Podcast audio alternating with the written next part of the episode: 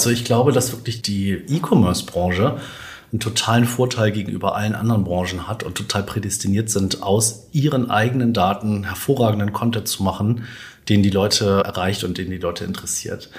Wir alle brauchten schon immer gute Schaubilder, gute Diagramme in Schulbüchern oder in anderen Medien, um Sachen einfach besser zu verstehen und schneller zu erfassen. Und wir spüren es ja auch jeden Tag selber, dass einfach visueller Content viel eingänglicher und zugänglicher auch ist. Und datengetriebener Content wiederum ist glaubwürdiger, weil er halt belegbarer ist. Ja, und der Trend reißt eigentlich nicht ab.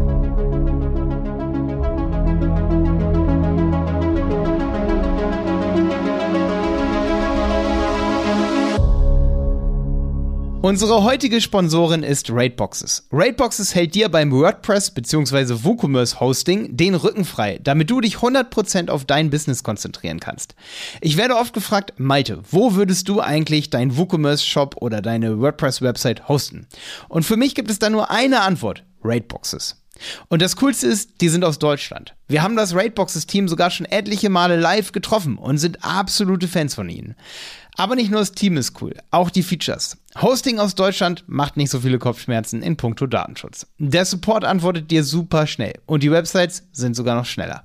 Und das Coolste, wenn du Raidboxes ausprobieren willst, starte einfach mit einer Testinstallation, die ist komplett kostenlos. Erstell dir einfach deine Box auf raidboxes.de. Du kannst deine Website übrigens auch unter einer Testdomain zu Raidboxes ziehen. Der Support übernimmt sogar den kompletten Umzug für dich, wenn du willst. Raidboxes regelt also deinen kompletten Umzug. Danach kannst du dich von der extrem guten Oberfläche und der Geschwindigkeit überzeugen. Übrigens, Raidboxes war schon in zwei Folgen hier in unserem Handel 4.0 Podcast präsent. Und zwar in Folge 99 und 109. Einmal mit der Levke und mit Johannes. Das sind zwei ziemlich unterschiedliche Folgen und beide sind richtig, richtig cool.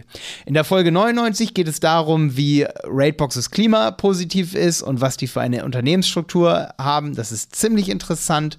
Und in der Folge 109 gibt es einen genialen Trick von der Levke zu hören, wie sie es geschafft hat, durch eine gute Idee der größte oder das größte WordPress-Magazin im deutschsprachigen Raum zu werden. Und das sogar ziemlich schnell. Und da habe ich echt meinen Hut vorgezogen. Also für alle, die Content-Marketing machen, und das sind alle Shops von euch, hört euch auf jeden Fall Folge 109 dieses Podcasts hier an. Der Link zu Raidboxes ist natürlich hier in der Beschreibung.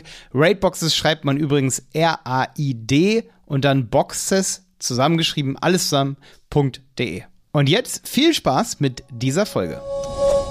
Hallo und moin zu einer neuen Folge im Handel 4.0 Podcast. Mein Name ist Hanna. Einige von euch kennen mich aus der Folge 112 zur Barrierefreiheit im E-Commerce mit Jonas. Und wie ihr in einer früheren Folge mit Christoph Henke von Molly zum Beispiel schon mitbekommen habt, waren wir als Team zusammen auf der OMR, wo ich bei einer spannenden Masterclass zum Thema Creative Data Storytelling teilnehmen durfte. Und am Ende war ich so begeistert von diesem super relevanten Thema, dass ich direkt zum Speaker vorgegangen bin und ihn zum Podcast eingeladen habe. Jan-Frederik Ahrens, welcher als Direktor Global Growth im Department Content, Design und Advertising bei Statista arbeitet, ist der Einladung gefolgt und wir haben die Ehre, seinen ersten Podcast mit ihm aufzunehmen.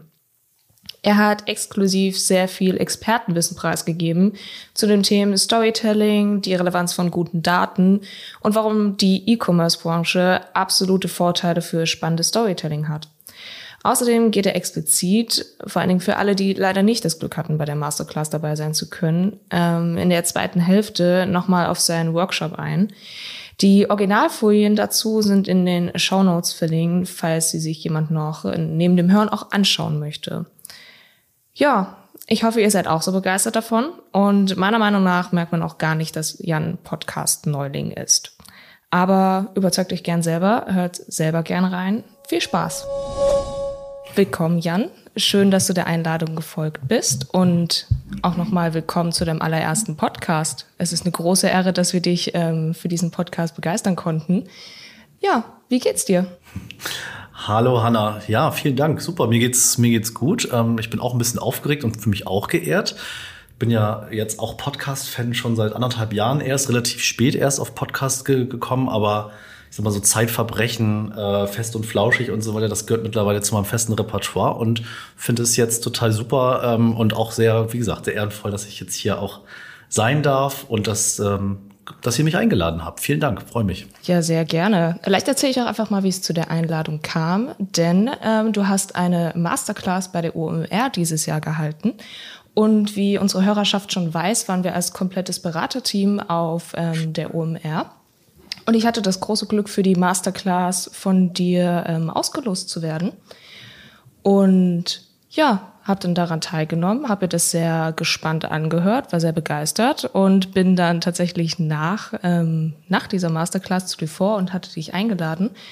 Und jetzt würde mich natürlich brennend interessieren, wie kommt man denn eigentlich dazu, eine Masterclass bei der OMR zu halten? Ja, also wir sind ja, ähm, ich, kann, ich kann mich ja noch mal kurz vorstellen, vielleicht für alle, die mich nicht kennen, bin ja bei Statista auch ähm, jetzt schon seit über acht Jahren und Statista ist da auch Kooperationspartner der, der OMR schon oft gewesen. Und wir mit unserem Bereich, ähm, ich erzähle gleich gerne noch ein bisschen mehr dazu, ähm, Content und Design. Wir sind quasi das, ähm, die, das Kreativstudio, die Kreativagentur von Statista. Wir kooperieren ähm, auch schon seit vielen Jahren mit dem ähm, Content Marketing Forum, dem CMF. Und mit denen zusammen haben wir jetzt schon das zweite Mal die ähm, Content Marketing Masterclass ähm, ausgetragen. Und es war, wie gesagt, vor drei Jahren, ich glaube, die letzte OMR vor dem ähm, Lockdown, da haben wir auch schon eine gemacht. Ähm, da war die noch ein bisschen kleiner. Und wie gesagt, dieses Jahr waren wir wieder mit dabei und Genau, die ist dann halt schön äh, in einen groß, größeren Raum verlegt worden und das war auch für uns eine große Ehre und äh, eine ganz tolle Erfahrung. Ja, an den Raum kann ich mich noch sehr gut erinnern. Ich bin tatsächlich, weil ich nicht durch das Gelände gekommen bin, zwei Minuten zu spät gekommen, bin gerade noch so reingekommen und saß da zwischen 20 anderen mindestens auf dem Boden hinten. Echt? Ja, und ähm, du hast ja gerade gesagt, du bist jetzt schon seit acht Jahren bei Statista und ähm, du hast eine sehr spannende Position dort, nämlich der Director Global Growth. Und ähm, wie kommt man denn eigentlich zu der Position und was genau bedeutet das denn? Genau, also es steckt noch ein bisschen, noch ein Zusatz in der Position. Ähm, und zwar, genau, ist der Zusatz noch, dass es um Statista Content und Design und Advertising geht äh, und Global Growth. Ähm, also ist, ist sozusagen ein Begriff, der sich ums Wachstum kümmert und ist so eine Mischung aus, aus Sales und Marketing. Ja, und ähm, also genau, wir machen sehr viel eigenes Marketing auch. Ich ähm, habe viele Vorträge gehalten, auch schon, wo wir ähm, natürlich da entsprechende ähm, Außenauftritte sozusagen erzeugen wollen. Ähm, wir produzieren auch viele eigene Studien und so weiter, äh, wo wir auch Leads generieren. Also wir kümmern uns halt selbst stark um unser Marketing ähm, und haben da quasi auch eine eigene Abteilung, die sich, die bei uns sozusagen nur sitzt, ähm, die sich um unser Marketing kümmert. Und, ähm, und gleichzeitig, genau, habe ich, bin ich vor acht Jahren eigentlich so als, als, ähm, als Key Account Manager, also als Vertriebler, ähm, als One-Man-Show angefangen.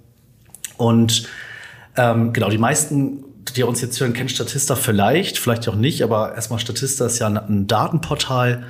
Ähm, wir waren äh, mal ein Startup, ähm, gegründet von, ähm, von zwei ähm, Beratern, äh, BCG-Beratern ähm, und gehören mittlerweile genau auch zum Ströer-Konzern und sind quasi der ähm, sind quasi die Nummer eins Anlaufstelle für Statistiken und Daten und sind eine Datenplattform so und kann jeden nur will jetzt auch nicht zu viel Werbung machen, aber schaut gerne mal vorbei. Ähm, gibt ganz viel kostenlos, ganz viel Infografiken auch kostenlos. Und das ist eigentlich so die, ähm, der Aufhänger gewesen, warum ich damals bei Statista dazugekommen bin, weil mir sozusagen die Möglichkeit ähm, gegeben wurde, da eine Abteilung aufzubauen rund um dieses Infografik-Business. Ähm, also weil Statista sehr viele eigene Daten quasi auch immer im, als Design ähm, in Grafiken sozusagen zur Verfügung stellt und das bieten wir ähm, quasi als Dienstleistung an. So, Punkt. Ja, ich bin auch tatsächlich großer Statista-Fan. Ich musste mich in meiner Unikarriere durch ähm, drei Semester Statistik prügeln und dann war es natürlich praktisch, wenn man schon gute Infografiken vorher irgendwo anders gefunden hat. Und ähm, ich finde auch privat kann man sich das sehr gerne zwischendurch angucken, denn es sind sehr, sehr spannende Themen auch immer dabei.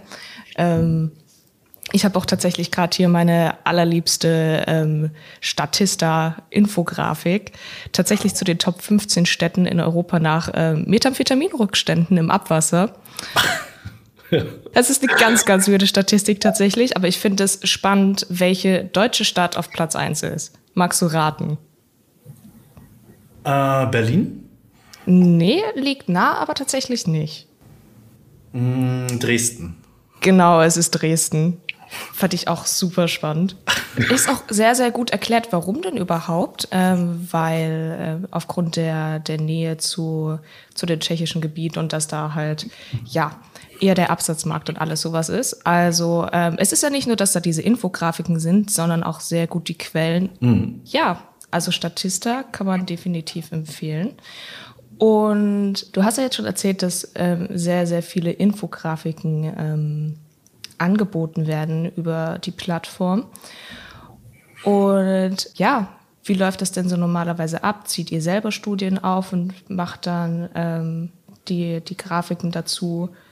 Oder wie kann man sich das vorstellen? Genau, also der Hintergrund bei Statista ist, dass ähm, groß geworden sind wir quasi ähm, mit Sekundärdaten, also mit Daten, die ähm, unsere Mitarbeiter, unsere Redakteure ähm, quasi ähm, selbst recherchiert haben, Studien von Unternehmensberatung, von Verbänden, von dem Statistischen Bundesamt ähm, und die dann halt eingepflegt haben in das Statista-Portal und dadurch einfach auch eine bessere Usability sozusagen auch ermöglicht haben. Das heißt, man kann bei Statista wirklich einzelne Statistiken schnell finden, ohne jetzt die Studien komplett lesen zu müssen, sondern die findet sie direkt und sehr schnell. Und ähm, genau, wir werden auch so ein bisschen als das Netflix der Statistiken bezeichnet und Netflix ähm, hat ja quasi auch angefangen, ähm, fremde Serien sozusagen, die man schon kennt, irgendwie im Programm aufzunehmen. So war das auch bei, bei Statista. Aber mittlerweile gibt es natürlich viele äh, ja, Netflix-Produktionen ne? und, und so ist es auch bei Statista. Also wir haben jetzt in, der, in den letzten fünf, sechs Jahren sind wir extrem gewachsen. Also jedes Jahr immer so 20, 30 Prozent Wachstum. Als ich damals ähm, 2014 bei Statista anfing, waren wir 200 Mitarbeiter, jetzt sind wir 1200. Also es ist, ja, es ist Wahnsinn. Also es ist wirklich, man fühlte sich, also es ist ein wahnsinniger Ride auch und total aufregend, was alles passiert ist und so. Ähm, und das lag daran, dass ähm, dass extrem viel investiert wurde. Es wurde das, alle Gewinne und so weiter wurden immer wieder zurückinvestiert und, und Umsätze und ähm, ja, auch die Gesellschafter haben da auch ein Vertrauen in uns, sodass wir viele Analysten, Marktforscher und so weiter einstellen konnten. Und die haben dann auch angefangen, eigene ähm, Studien durchzuführen, genau wie du es gerade sagst, oder auch eigene Hochrechnungen, Prognosen. Also wir haben so richtig so richtig viele Data-Nerds bei uns, die äh, wirklich sich auskennen mit Statistik und mit Berechnungen und Hochrechnung. Und da findet man mittlerweile, also über die Hälfte, also die, Mehrheit des Contents bei Statista ist mittlerweile eigener Exklusiv-Content sozusagen, ja. Und ähm, deswegen passt das eigentlich ganz gut mit, mit Netflix und so, ähm, weil mittlerweile sind die wichtigsten Serien auch die Eigenproduktion. Und so ist es bei uns auch. Ich finde den Netflix-Vergleich sehr, sehr passend. Und da kann man tatsächlich auch eine sehr gute Brücke zu spannen, nämlich zum Thema Storytelling. Denn ähm, du bist ja Experte, was Creative Data Storytelling angeht. Magst du vielleicht mal ganz kurz erklären, so was das denn überhaupt bedeutet und warum es vielleicht auch einfach wichtig ist, dass man seine Daten gut aufarbeitet? Genau, also das ganze Thema Data Storytelling das ist so, ein, so eine Buzzword-Kombination, die wir jetzt auch gerne und häufiger benutzen, weil die ähm, ja ganz äh, immer wichtiger wird, immer bedeutender wird. Letztendlich ist es einfach Content, der datengetrieben ist und ähm, der kreativ ist. Also den gibt das, das gibt es schon alles sehr, sehr lange. Wir alle brauchten schon immer gute Schaubilder, gute äh, Diagramme in Schulbüchern oder in anderen Medien, um Sachen einfach besser zu verstehen und schneller zu erfassen. Und es gibt halt Unmengen an Studien, ähm, die auch belegen, und wir wissen, spüren es ja auch jeden Tag selber, ähm, dass einfach visueller Content ähm, viel eingänglicher und ähm, zugänglicher auch ist. Und datengetriebener Content wiederum ist glaubwürdiger, weil er halt belegbarer ist. Ja, und es ist so, das ist wirklich so ein Trend. Der Trend reißt eigentlich nicht ab ich, hab, ich war jetzt gerade letzte Woche ähm, auf der Content Marketing World. Das ist wirklich eine, ja, die größte Content Marketing Messe des Planeten ähm, in Cleveland und habe da auch tolle Data Tracks, also tolle Sessions über Data Storytelling mir auch angeschaut. Da habe ich ein paar Sachen mitgebracht und Data, genau, also Data Storytelling ähm, befriedigt so ein bisschen dieses, dieses FOMO-Syndrom, ja, dieses Fear of Missing Out. Data, Data Story, äh, Datengeschichten er, erzählen sozusagen den Menschen, was andere gerade machen oder es ist auch nachweislich, dass zum Beispiel, wenn Zahlen in Headlines vorkommen, dass sie dann einfach mehr Aufmerksamkeit und Engagement bekommen. Und du hast es ja gerade schon gezeigt, ne? Also so dieses, weißt du, welche Stadt, also das ist jetzt ein Ranking quasi, ne? Ist jetzt keine, okay, ist jetzt keine, da aber es ist auch datengetriebener Content, weil man natürlich da dann auch ein Ranking hat. Und das, äh, genau, das, das schafft einfach Aufmerksamkeit und ähm, Vertrauen und Reichweite. Deswegen genau, glauben wir, dass diese Art von Content wirklich einfach ein unverzichtbarer, ähm, ähm, unverzichtbares Asset in, in der Kommunikation ähm, ist und sein sollte für alle. Und wir sind ja jetzt ein Podcast für E-Commerce. Und durch die Masterclass habe ich ja jetzt auch schon mitgekriegt, dass ihr mit sehr großen Kunden arbeitet. Ähm, Jetzt ist die Frage, wie könnten denn eigentlich vielleicht auch so kleine E-Commerce-Businesses oder mittelgroße ähm, Data Storytelling für sich nutzen? Also du hast ja schon gemeint, es ist eine Methode des Content Marketings, heißt ähm, ausgespielt über verschiedene Plattformen. Ähm, was sind denn so Beispiele an Daten oder vielleicht KPIs, die irgendwie immer funktionieren, die sich jedes Business zunutze machen kann und das ähm, ja, ansprechend aufarbeiten kann. Genau, also ich glaube, dass wirklich die, die E-Commerce-Branche einen totalen Vorteil gegenüber allen anderen Branchen hat und total prädestiniert sind, aus ihren eigenen Daten hervorragenden Content zu machen, den die Leute ähm, erreicht und den die Leute interessiert. Weil ähm, halt extrem viele Daten natürlich gesammelt werden. Ja, es gibt, ähm, es gibt Daten über die, über die Kunden natürlich, ja. Ähm, und es gibt, es gibt Daten über die, die meistverkauften Produkte. Ähm, es gibt Korrelationen, welche äh, Kunden aus welchen Regionen oder vielleicht, je nachdem, was alles gesammelt wird, ja, ähm, mögen vielleicht welche äh, Produktkategorien und so weiter. Und man kann dadurch als, ähm, als, als Anbieter von ähm, eines E-Commerce-Shops kann man sich wirklich als ähm, veritable Quelle auch positionieren, weil man sagen kann, hey, zum Beispiel jetzt, ja, irgendeinen Shop vielleicht für, ähm, für, für Anglersachen oder für Jagdbedarf oder so. Ich nehme jetzt mal was ganz Nischiges. Aber ähm, wenn man genügend Daten hat und sagen kann, hey, das sind, das sind die Trends des neuen Jahres, ja, weil wir, wir sehen hier ne, einen, einen Zuwachs in dem Bereich, in den und den Produkten. Oder wenn man, oder wenn man sozusagen auch sagen kann, hey, ähm, jetzt auch im Fashion-Bereich, da gibt es ein ganz tolles Beispiel von About You, was ich einmal mitbringen wollte die haben quasi uns Zugang zum, zum, ja, wirklich zu ihrem System gegeben. Und da haben wir auch richtig unsere Redakteure und Analytics da auch wochenlang beschäftigt. War ein tolles äh, Projekt. Und da kam dann halt raus, ähm, dass äh, München einfach lieber äh, Tierprints trägt, ja, oder Camouflage, ähm, als, als, als die Berliner oder so zum Beispiel. Ja. Also das heißt, man kann halt wirklich tolle Stories daraus erzählen, ja, und, ähm, und einfach auch so Fun Facts äh, rausbringen, wenn man sozusagen nach, nach innen schaut. Und ich glaube, das ist der Vorteil im E-Commerce-Bereich, dass man sehr viele Daten dort sammeln kann. Und es ist ja alles, das Schöne ist, es ist ja anonymisiert. Niemand sagt hier, Peter Müller kauft Camouflage oder so, ja, sondern es geht wirklich darum, ähm, dass man da ähm, genau über die, über die große Gesamtheit Aussagen treffen kann. Ja, spannend. Also Trends und Fun Facts, wie du schon meintest, das zieht wirklich immer auf jeder Plattform auch. Ja, wie schon gesagt, du bist ja jetzt der Experte in dem Thema. Vielleicht hast du ja auch so ein paar kleine Tipps, die du mal rausgeben magst. Ja, also wichtig ist, dass man in kleinen Schritten irgendwie anfängt, sich mal ein bisschen was überlegt. Ähm, und es ist vollkommen okay, wenn Daten auch vielleicht partiell sind oder so, ja. Oder wenn man sagt, okay, wir haben jetzt äh, jetzt nur eine bestimmte Menge. Äh, und diese große Frage, ist das jetzt repräsentativ oder so, dass man das vielleicht erstmal ein bisschen außer Acht lässt, weil niemand behauptet, dass das repräsentativ ist. Also das ist nochmal ein ganz ein bestimmtes Thema für sich. Wir stehen natürlich bei Statista für für Datenqualität, Validität und wenn es um generelle Aussagen geht, dann muss man natürlich gewisse Kriterien erfüllen, aber trotzdem, jeder hat was zu erzählen und wenn man halt ähm, da sauber mit der Quelle umgeht, dass man sagt, hey, wir haben hier irgendwie Quelle ist un unser eigenes System, wir haben so und so viel Kundendaten analysiert oder so, ähm, dass man dann keine Angst davor hat, ähm, dass man vielleicht zu wenig hat. Also sozusagen da erstmal Selbstbewusstsein ein bisschen entwickeln, eine Hands-on-Mentalität, dass man sagt, okay, was, was äh, habe ich denn für Daten, was kann man denn da rausarbeiten?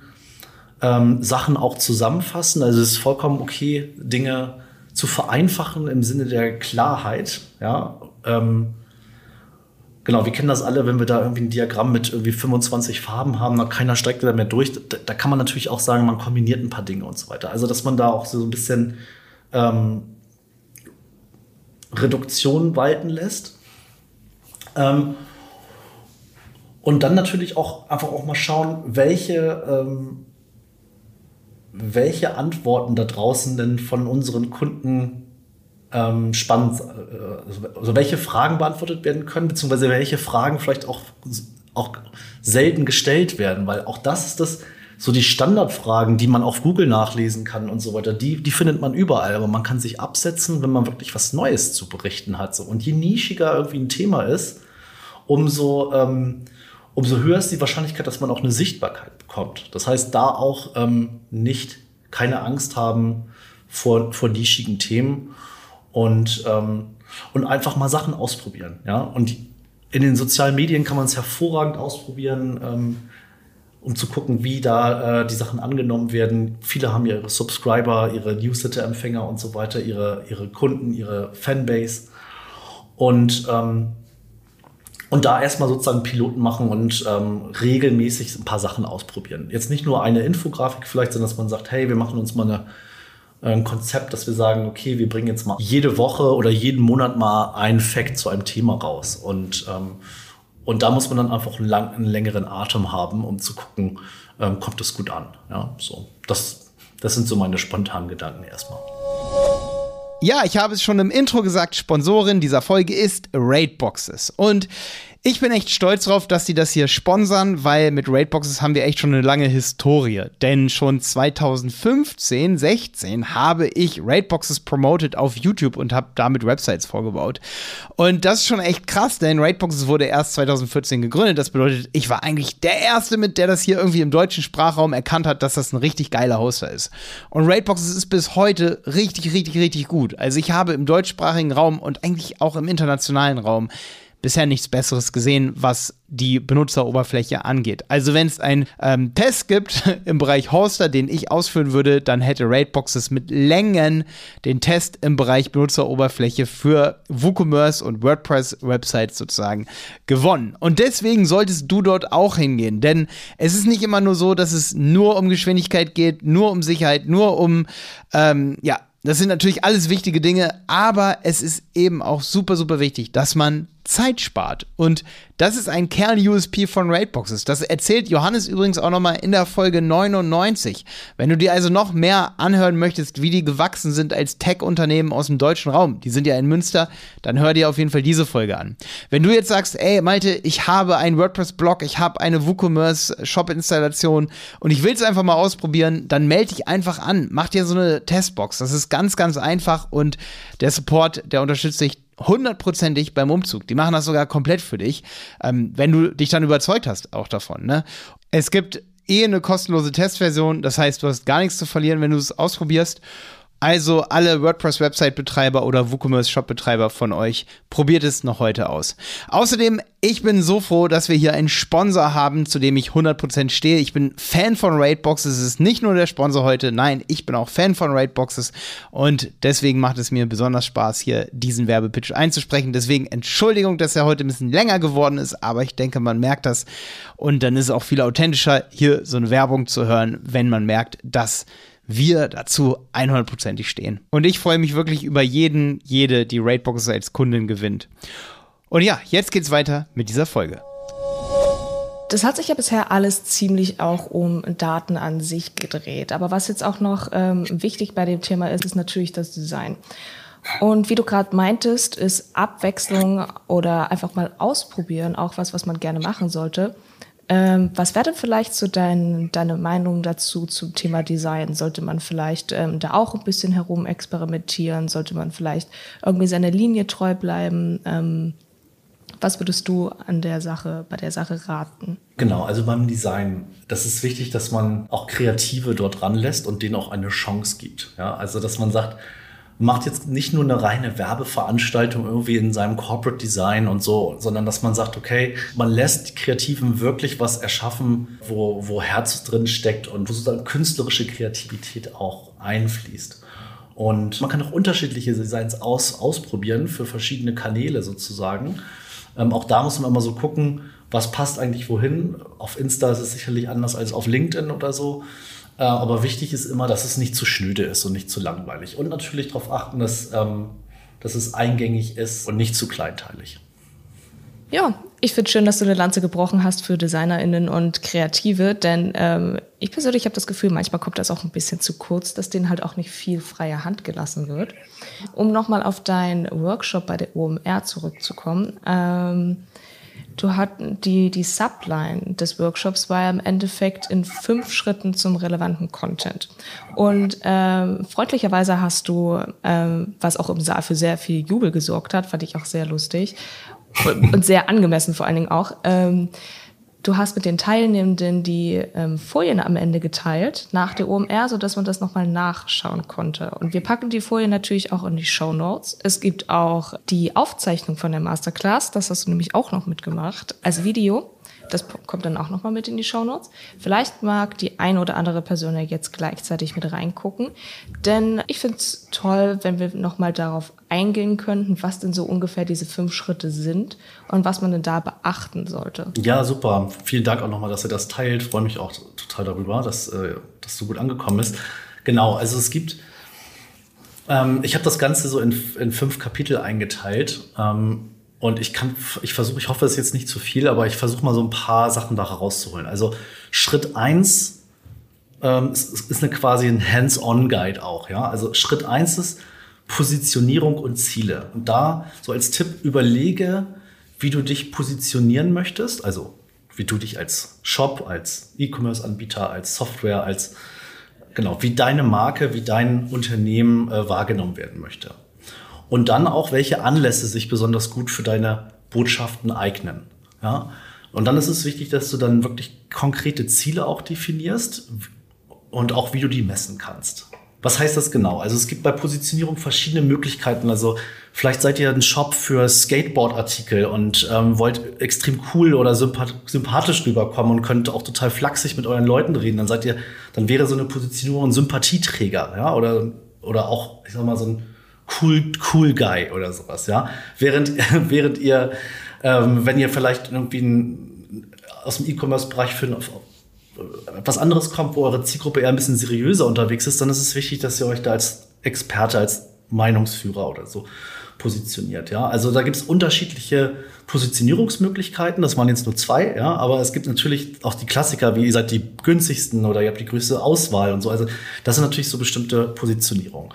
Dann ist die Frage, vielleicht finde doch einmal heraus, wie wirst du denn überhaupt wahrgenommen? Ja, wird deine Marke, dein Shop vielleicht schon irgendwo abgefragt? Ja, es gibt ja ganz viele Rankings und Indizes und so weiter. Ihr könnt auch eine eigene Marktforschung machen und so weiter. Also es, da gibt es schon ganz viel am Markt, da kann man mal gucken. Ähm, und ähm, sonst einfach mal eine On-Site-Befragung machen, also Nachfragen bei euren, bei euren äh, Usern und Kunden ähm, zu gucken, wie komme ich denn eigentlich rüber und passt das eigentlich in meiner Positionierung? Also quasi so eine Art Abgleich. Das ist jetzt eher so qualitativer Natur, habe ich jetzt gerade erzählt, aber natürlich wollt ihr auch quantitative Dinge mit eurem Content Marketing erreichen. Und da gibt es natürlich massig an KPIs, die ich jetzt nicht alle hier aufführe, aber wo es auch eine Checkliste gibt. Jeder sollte sich so sein Dashboard machen, weil es wichtig ist, später dann auch quantitative wie qualitative Dinge auch nachzumessen, ob sich da auch was verändert hat und so weiter. Also das nur so als, damit man seine Kommunikationsarbeit auch belegen kann. So, das ist erstmal so Schritt eins im Schnelldurchlauf. Ja? Schritt zwei ähm, wäre quasi, ähm, dass ihr euch überlegt, ähm, welche Themen und welche Formate machen denn eigentlich Sinn für mich? Content-Formate, ja. Und dabei ist es auch nochmal wichtig, sich zu fragen, wen sollte ich eigentlich wie erreichen? Ja, das, also damit meine ich, lerne deine Empfänger kennen und mach den Content für sie relevant, für sie nützlich. Und das ist eigentlich so das zentrale Thema im Content Marketing, dass man nützlichen, relevanten Content bringt. Und das, ähm, und da gibt es, es gibt mehrere Funktionen, die Content im, erfüllen kann. Er kann informieren, coachen, ja, educational Content sozusagen. Also das ist natürlich sozusagen das, der funktionale Nutzen. Es gibt aber auch emotionaler Nutzen, unterhaltend, Entertainment, Fun Facts, ja. Und das sind so die zwei Sachen. Und die, manchmal kann man das auch sogar idealerweise kombinieren auch informierender Content äh, kann emotional und lustig sein, ja. Also bloß nicht zu ernst nehmen, immer auch, äh, auch trockene Themen nicht so. Und Humor ist super wichtig und erreicht die Menschen auch gut. So, und ähm, wenn man es richtig machen will, dann, dann guckt man natürlich wirklich, habe ich bestimmte Käufertypen, Personas in mein, ähm, Gibt es bestimmte Rollen? Bin ich ein B2B-Shop? Dann muss man überlegen, wer kauft denn eigentlich? Ist das jetzt wirklich ein Entscheider oder ein Einkäufer oder ist das ein Nutzer? Also das ist auch eine Wissenschaft für sich sozusagen, aber dass man sich trotzdem überlegt, was haben die denn für für Schmerzpunkte, ja. Und wenn zum Beispiel, wenn ich ein Angelshop bin, und dann ist, liegt es ja wohl auf der Hand, dass man irgendwie die coolsten Angelspots oder sowas irgendwie de, sein, seiner Zielgruppe irgendwie da, da liegt, weil das genau so ein, ein, Punkt ist, wo man den Leuten wirklich was geben kann, sozusagen, ja. Ähm, oder irgendwelche Tipps und Tricks, äh, oder worauf muss man achten in anderen Ländern, wenn man keinen Angelschein hat oder so. Keine Ahnung. Also das sind alles so Sachen, wo man ähm, bestimmte Motive, nämlich Sicherheitsmotive oder, oder so ähm, auch bedient und ähm, immer so denken, dass was, was bringt das, was, womit helfe ich damit eigentlich meinen, meinen Zielgruppen? Das ist das ganze Stichwort Relevanz. Und daraus leiten sich dann, dann die Themen sozusagen ab. Also man muss jedes Thema sozusagen immer diesen Relevanzcheck unter, ähm, unterziehen. Und dann gibt es auch Möglichkeiten rauszufinden, was zum Beispiel Leute suchen. Ja, da kann man sich schon mal eine Infos drüber holen. Findet dann raus, welche Themen dann da auch da draußen erstmal gefragt werden aber das ist auch so ein bisschen die, das habe ich jetzt monatelang so ähm, auch immer ähm, ge, gepredigt. Aber wie gesagt, was ich jetzt letzte Woche auch erfahren habe auf der Content Marketing World, ist es eben gut herauszustechen aus der Masse. Und wenn es jetzt schon für die Region schon fünf Angelshop-Anbieter gibt, die diese besten Spots haben, dann macht es vielleicht einen Sinn, jetzt nicht den sechsten Artikel darüber zu machen, sondern irgendwie was Neues zu finden. Ja, das, ähm, das fällt mir natürlich kein mega äh, äh passendes Thema ein, aber wenn man ähm, sehr kreativ ist und sich mal ein bisschen überlegt, ähm, Mensch, ich, ich kriege immer nur die Infos, aber das wäre jetzt mal was Besonderes, ja. Und niemand beantwortet mir das. Wenn man diesen Sweet Spot findet, dann hat man quasi ähm, ja ein Thema gefunden, was vielleicht wirklich da auch ähm, zieht und ähm, ja entsprechend ähm, die Zielgruppe glücklich macht und zu mehr Engagement, Leads, Käufe, was auch immer führt. Ja. Das sind so die wichtigsten Punkte. Ansonsten habe ich, wie gesagt, noch sehr viel zu erzählen zum Thema Recherche und Design, aber das haben wir auch vorhin schon ein bisschen besprochen. Wie gesagt, ich glaube, es würde jetzt ein bisschen zu weit führen, aber das Schöne ist, wie gesagt, freue mich sehr für jeden, der sich da nochmal meinen Workshop irgendwie anschaut, ähm, das Video oder auch die Präsentation zur Rande zieht. Ähm, Finde ich super und ähm, da kann ich dann auch gerne und jederzeit natürlich ein Message schreiben auf LinkedIn oder so und dann freue ich mich ja nochmal über, über One-to-One-Kontakte. Ne? Das jederzeit sehr gern. Ja, ich glaube, dann würde ich das auch dabei belassen und das auch ein bisschen als Abschlusswort nehmen, denn du hast wirklich sehr, sehr viel guten Input geliefert. Ähm, wie du schon sagtest, wer mehr wissen möchte, wir stellen die PDF zur Verfügung nochmal. Ähm, natürlich verlinken wir dich auch mit ähm, deinem LinkedIn-Profil, sodass ihr jederzeit gern Nachfragen an Jan persönlich stellen könnt. Ja, was bleibt noch zu sagen? Wie fandest du deinen ersten Podcast? Super, hat mir echt sehr viel Spaß gemacht. Bin total gespannt, wie das sich nachher anhört. Und ähm, ja, also bin richtig auf den Geschmack gekommen und wie gesagt, fühle mich sehr geehrt, dass ihr, dass ich hier so über meinen Nerdkram so, so erzählen durfte. Und ähm, ja, es war super. Vielen, vielen Dank. Also werden wir dich ab sofort auch des Öfteren noch in Podcasts hören, hoffe ich. Ich hoffe das auch. Also in der Tat habe ich das schon was in Planung und ähm, genau. Und deswegen freue ich mich sehr, ähm, dass ich jetzt heute mit euch das zum ersten Mal ausprobieren konnte und ähm, ja, bin sehr gespannt ähm, wie, auf euer Feedback dann natürlich später auch. ja, vielen, vielen lieben Dank für deine Zeit. Ähm, schön, dass es geklappt hat. Ähm, dann hoffe ich, dass ich nächstes Mal wieder so glücklich bin und bei deiner OMR Masterclass gezogen werde. Und hoffe auch, dich in mehreren Podcasts jetzt ab sofort hören zu können. Super, vielen Dank auch nochmal. Und ähm, ja, es hat mir sehr viel Spaß gemacht. Und auch Dank an alle Hörer, dass ihr dran geblieben seid. Und ähm, ja, ich hoffe, wir hören uns bald wieder und wünsche äh, euch alles Gute. Und dir auch, Hanna. Vielen Dank. Bis dann. Tschüss. Der Handel 4.0 Podcast ist eine Produktion von Die Berater Online Marketing. Mehr Infos zum Podcast und unserer Agentur findest du auf www.dieberater.de. Bis zum nächsten Mal.